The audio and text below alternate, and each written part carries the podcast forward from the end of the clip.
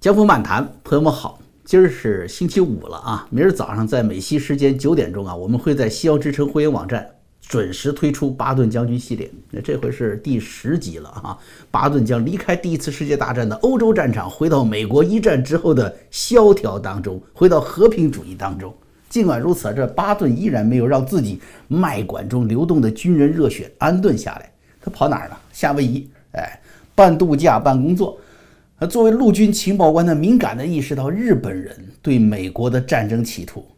你说这美国人吧，他总是忘记自己那伟大的民主体制和自由市场孕育的科技创新和生产能力，不是让自己置身事外，是要承担上天的使命来维系这个世界的正义的。好吧，美国人，你看每次都是世界受了灾，他自己也实实在在创动之后啊，才会如梦初醒，出手制止邪恶。当时巴顿就预料说，日本扩张是不可避免的。美国要求日本，你收敛一点，不然我就制裁你。哎，结果反而逼迫日本军国主义冒险。而夏威夷太平洋舰队就是第一偷袭的目标。可惜巴顿的情报分析被华盛顿给搁一边了。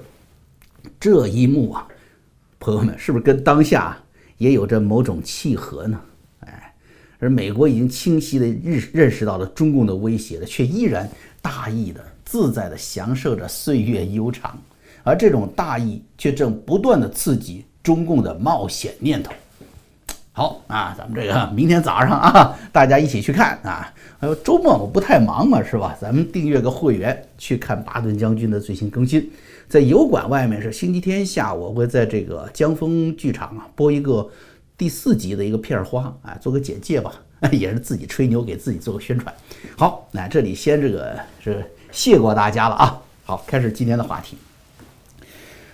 今天呢，说什么呢？这个日本首相麻生太郎关于台湾问题的言论，咱从这个说起。说共同社报道说，星期一麻生太郎在政治筹款会上啊发表了个评论。他说，当中共对台湾入侵的时候呢，将会被视为造成日本的存亡危机的状态。那那个时候，日本就可以行使集体自卫权。这里就要跟大家解释一下，什么叫做。存亡危机状态，啊，大家知道这二战之后，日本不是被打败了吧？啊，战败国的日本的投降之后啊，麦克阿瑟这这坐镇这个东京呢，啊，然后他们来了一个叫什么日本国宪法，现在叫和平宪法，就日本的现行宪法了。原来叫做大日本帝国宪法，现在不给你大，也不让你当帝国了，你老老实实的和平宪法吧。那么新的君主立宪制呢，是主权在民啊，把天皇权力给架空了。呃，一边是国会，然后是总理大臣的这个内阁，然后再加上裁判所啊，裁判所就是咱们都是这个司法吧，哈，三权分立。那么这种机构模式呢，呃，也是要确定的，就是政府的统治权力来自人民。这个宪法对于像中国呀、韩国呀、俄罗斯啊这样的东亚强大的邻居啊，最关心的什么？就在我这个新宪法第九条规定。日本以和平主义放弃宣战与放弃保有战争武力的权利，不让他打仗了，成为不战国家。这下子东亚的基本安全和政治军事力量，在过去的七十多年来，基本上保持了平衡了啊。新宪法的和平主义、国民主义和这个叫这个对人权的尊重啊，被树为这个日本的基本国策啊。所以说，日本宪法的三大要素吧。当然，这里面始终有一个要素呢。没有说出来，但非常关键是什么？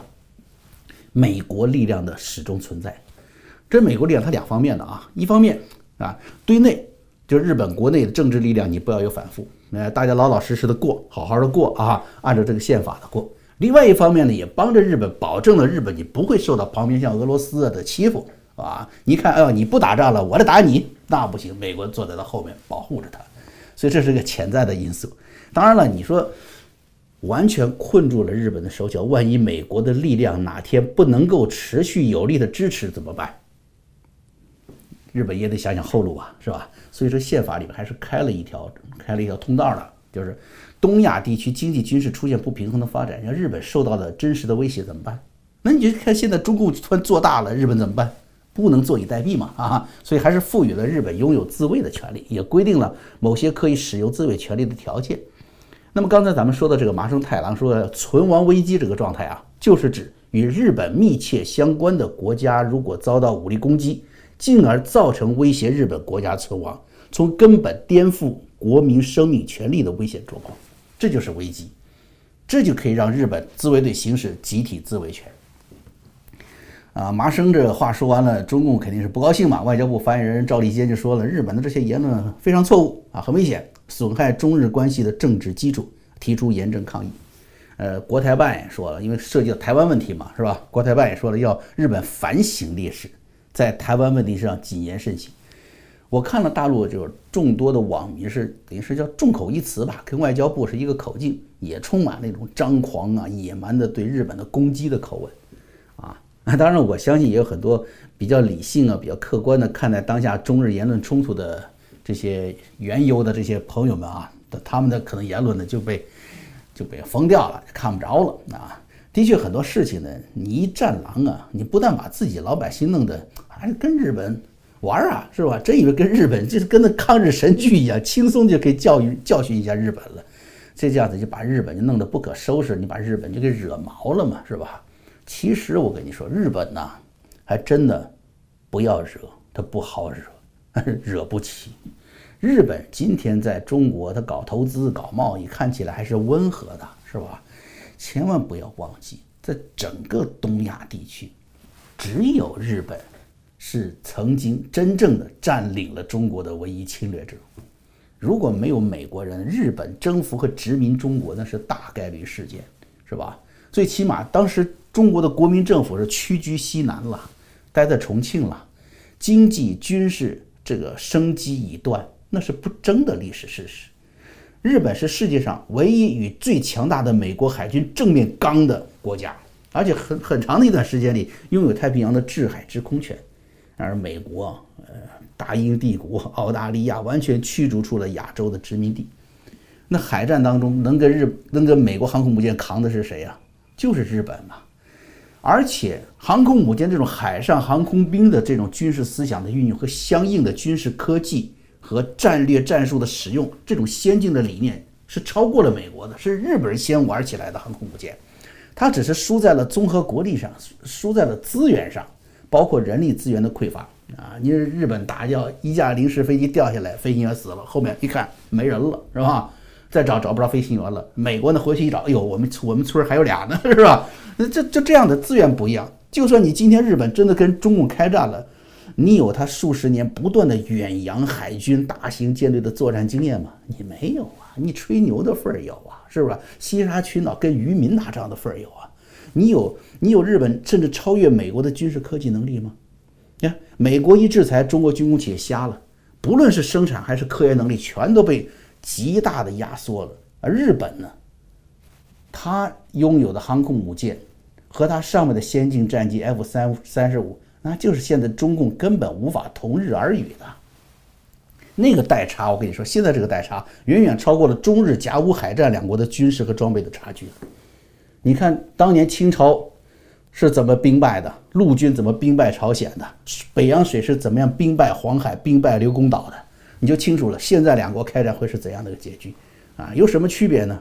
今天的中共权贵抢夺贪腐军费，比当年老佛爷一点不差，对吧？唯一的区别告诉你，当年老佛爷花自个儿的钱给自己贺寿，呃，天下皆知你花了多少银子。今天的公仆们贪的是天下的钱，有谁知道贪了多少啊？没人知道，这是区别。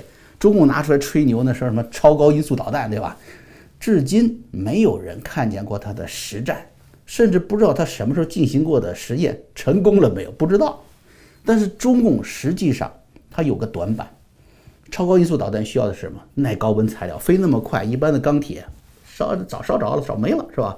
日本其实把这种先进材料早就掌握好了，超高音速的末端航行的控制技术，美国人都要去请教日本啊，阿林阿斗，那 那个玩意儿给我用一下吧，是这个意思。中共你真的干得过人家吗？你只是把老百姓给煽乎起来了去做炮灰嘛。好，那么怎么样？比较理性的分析，日本人为什么在台湾问题上就这么较真儿，这么坚决？为什么会认定台湾如果被中共侵夺会是存亡危机呢？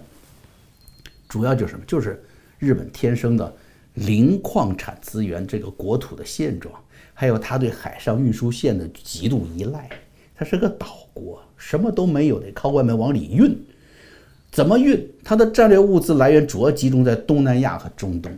长期以来形成的海上运输通道就是三条：一条从波斯湾出发，把马六甲海峡，然后什么龙目海峡进入南海、东海，最后抵达日本，这是一条；第二条是日本跟美国往东边去，美国、澳大利亚连接的东南航线；第三条呢是什么？就东北航线。第一条航线就占了海上运输量的百分之八十，第二条航线去澳大利亚、去美国的航线也多少会被。台湾一带呢，哎，所影响，因为这一二运输线都被称为日本海上生运输的生命线。这一条生命线呢，就从南海第一条生命线南海台湾岛两侧穿越。打仗的时候，海上交通运输线一旦切断，日本就完了啊！这是有历史教训，对吧？二战的时候，日本就就吃过大亏。当时太平洋战争爆发的时候，日本我刚才说了，军事资源有限，他就给你玩玩阴的啊，冒险是不是？他叫什么叫舰艇决战，寻找机会与美国决战，啊，军舰对军舰，他觉得有优势。中途岛海战为什么仓促中打起来了呢？就是因为这个原因，他寻找美国的主力舰队去决战，所以日本是没有办法对长长的什么交通运输线呢来进行保护的，没那么多军舰。直到了战败了都没有组织个像样的这个海上保卫运输线的护卫舰队都没有。美国正相反，以己之长，击对手之短。我军舰多，哎，我人手多，我有钱，我国力强大。好，你日本依赖海外资源是吧？我袭击你的运输船队，打掉你的粮食供应，这个意思。发动对日本封锁作战，这叫什么？叫做饥饿战役。在美国很有名的啊，战争史上饥饿战役。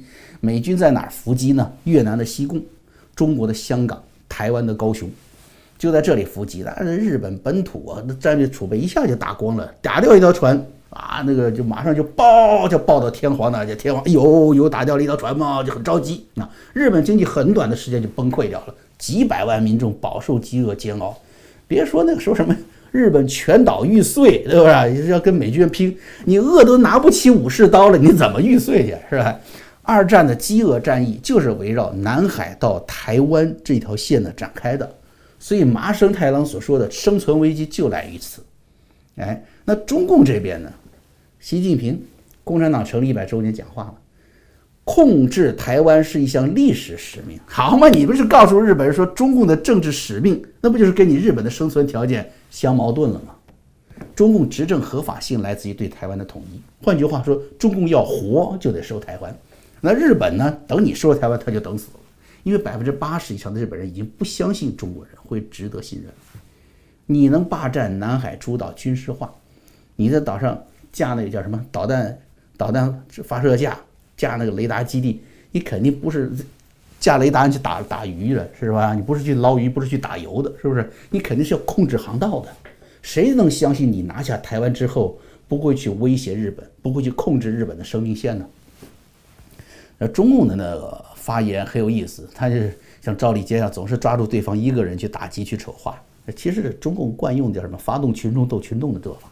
这麻生太郎，你一小撮反华势力是吧？像说骂美国，美国蓬佩奥一小撮反华势力。嗯，其实日本以前呢，一直是试图什么保持平衡。他跟中国这么近，要做买卖，要挣钱，他要避免疏远这个最大的贸易伙伴，但他又得与美国联系紧密，得联盟。万一中国佛头欺负他，得找美国人哭去，是不是？但是最近一些日本官员关于台湾的言论越发强硬，为什么？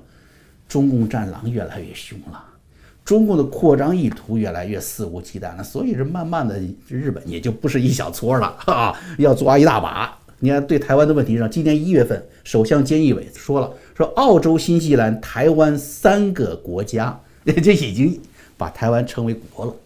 日本副防卫大臣中山泰秀上个月底六月十八号在华盛顿一次演讲中表示说，中共威胁越来越大，有必要保护台湾这个民主国家。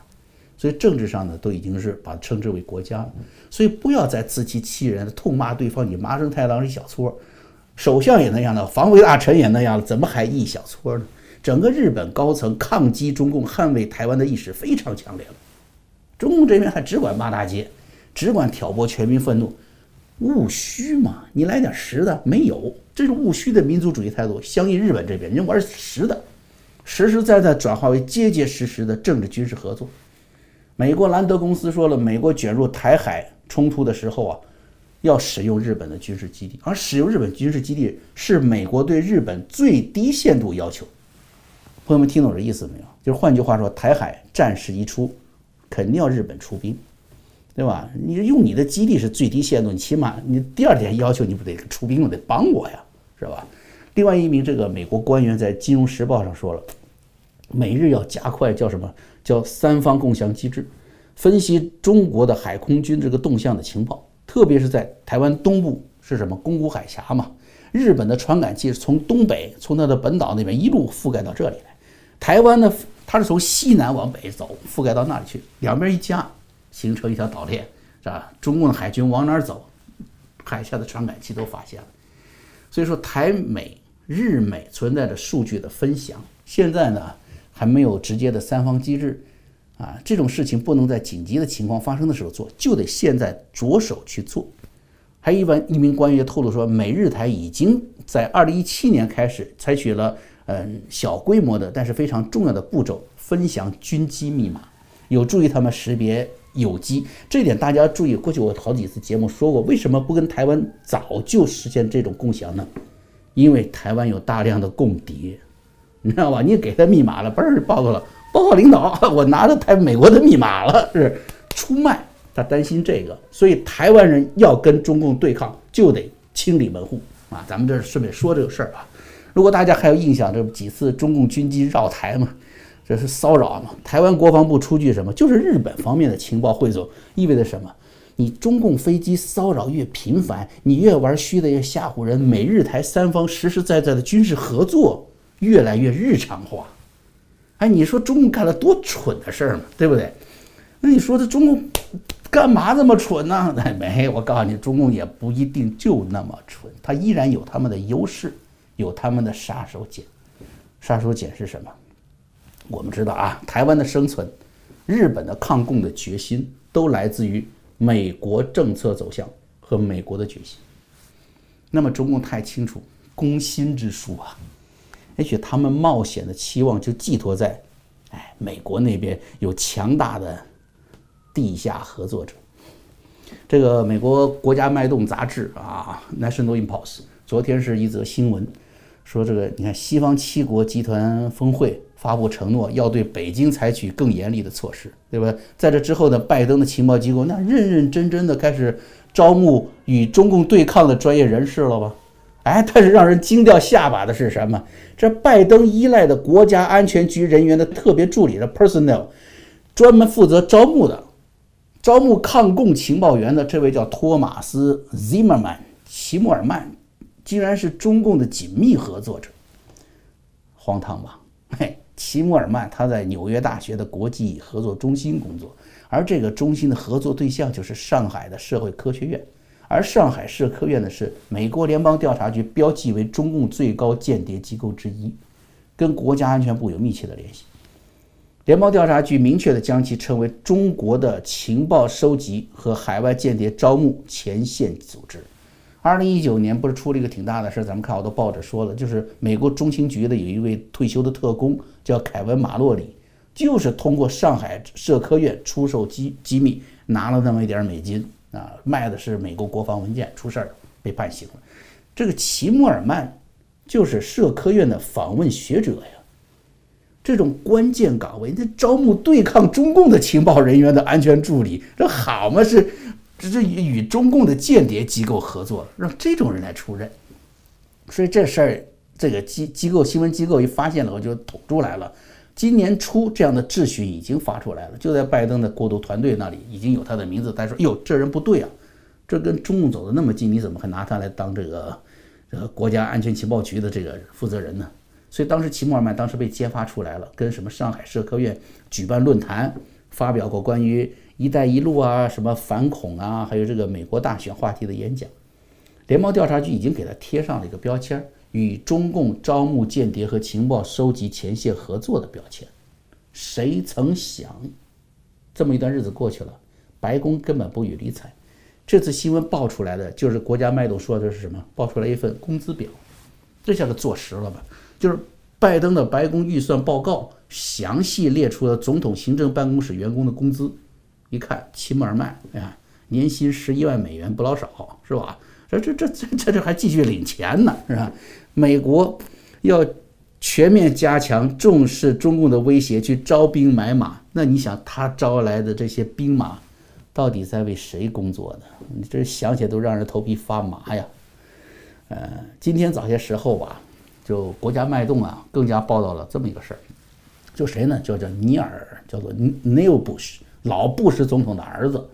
啊，他不是好像六兄弟嘛，是吧？他是小布什总统的弟弟啊，叫做这个这个尼尔布什，竟然接受中共大外宣环球卫视这个二十分钟独家采访。采访中他说：“他说我们并没有以任何方式明确受到中国的威胁，一句话给否了。”那老百姓一看，美国老百姓，哎呦，那谁说的有威胁啊？所以你看他的话影响力多大啊！尼尔布什在采访中重申说：“美国全球化在世界上最大的合作伙伴就是中国。”如果摧毁、摧毁中国，或在中美之间建立一堵墙，这样的话，这种冷战的环境对美国来说没有任何意义。尼尔布什的说了这么一句话，倒是让我产生了一个寻根问底的兴趣啊。他说什么？他说：“他说拜登政府成功的扭转了川普对中共的对抗，本届政府头几个月出现了好的迹象。”我的父亲指那老布什总统啊啊，对中国的崛起欣喜若狂，大家听到了吧？这太有意思了哈！也就是说，这些像尼尔布什这种圈内人士啊，这种政界的精英看得很清楚，本届政府闹得这么热闹，搞的什么全球抗共联盟，竟然都是在扭转川普对中共的对抗。这葫芦里到底卖的是什么药啊？是吧？咱们一查就知道了啊！不说感兴趣了吗？查一查吧。二零一二零零一年，就这个尼尔布什跟资深的中国律师爱德华雷曼成立了一家名叫雷曼布什的投资公司，负责中国市场业务。二零零二年，布什签署就这个尼尔布什签署了一份合同，什么呢？江绵恒控制的一个叫做 Grace 的半导体制造公司。五年内支付给他两百万美元的股票，然后尼尔布什既然当董事了，他得开董事会吧？你来开一次会议，还给他一万美元，你算出差费还是算好处费呢？而出了这个两个总统的这个布什家族成立了一个叫什么中美关系基金会，小布什的弟弟尼尔布什担任创始人和主席。这个基金会每年都接受一个叫做美中交流基金会的一百万美元的捐赠。美中交流基金会何许人呢？他的主席，前任香港特首董建华。那个那个基金会是被美国政府明确定义为中共统一战线的一部分的。他在美国就是要来影响海外华人社区，啊，来来影响美国政府或其他行动者采取行动，来支持偏向制定北倾向北京的政策这个政策的。还要在各个组织机构、各个媒体里面传播有利于中共的消息，哎，所以朋友们，咱们今天从麻生太郎说起啊，说到尼尔布什，说到齐尔曼，实际上就是中共辱骂、痛恨的反华势力，早就不是一小撮了。而在西方呢，那些愿意为一袋银币出卖灵魂的，也不在少数。所以这场角逐，最后我们要看谁笑到最后。好啊，朋友们，咱们今天节目就做到这儿了啊！再次提醒朋友们订阅会员网站，观看明天早上九点钟的巴顿将军，看看就在这危难的时刻，到底还有没有像巴顿那样带着神的使命，为自由的国度、为苍生奋斗的英雄？哎，咱们琢磨他们会是谁啊？好，朋友们，咱们周末愉快，星期一啊，再会。